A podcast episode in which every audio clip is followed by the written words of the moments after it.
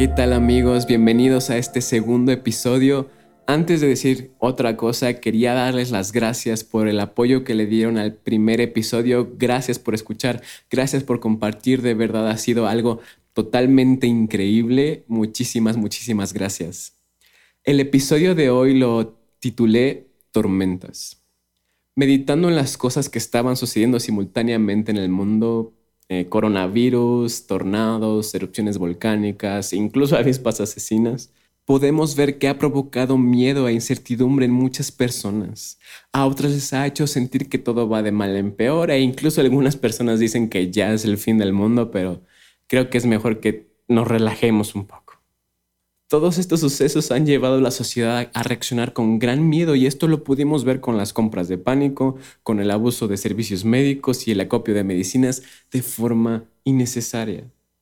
Y mientras pensaba en todo esto, reflexioné en el pasaje de Mateo 8 que narra el miedo que tuvieron los discípulos cuando una gran tormenta sacudía y golpeaba su barca en la que ellos iban junto con Jesús. ¿Me puedo imaginar su terror porque la circunstancia les permitió ver que estaban totalmente vulnerables a la tormenta y que podían morir en ese evento.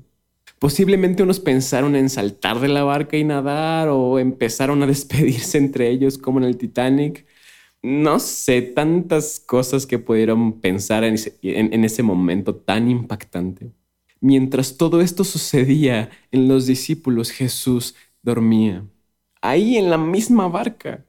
Y los discípulos corrieron a despertar a Jesús y él se levantó y le ordenó al viento y a las olas que se calmaran y todo volvió a la normalidad.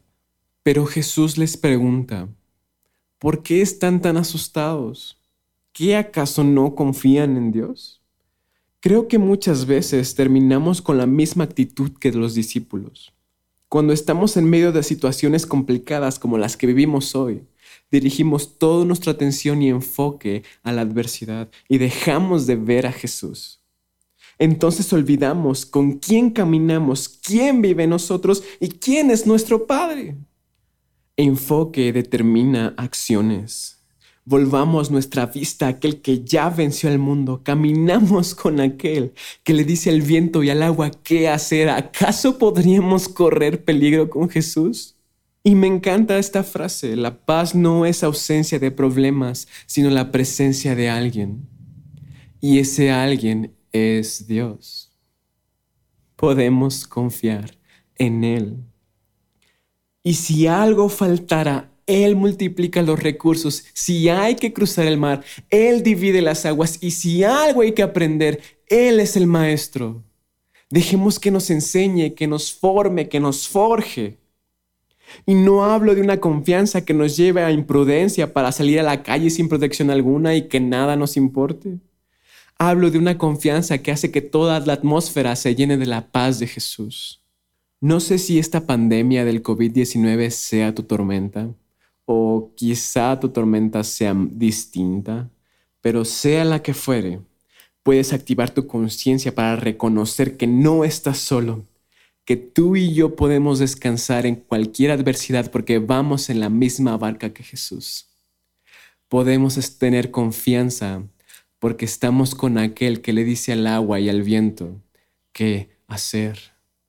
Eso fue todo por hoy. Muchísimas gracias por estar aquí, por escuchar. Comparte este podcast con tus amigos, con alguien que creas que le pueda ayudar. Sígueme en mis redes sociales, estoy como arroba oficial y nos escuchamos en la próxima. Gracias. Chao.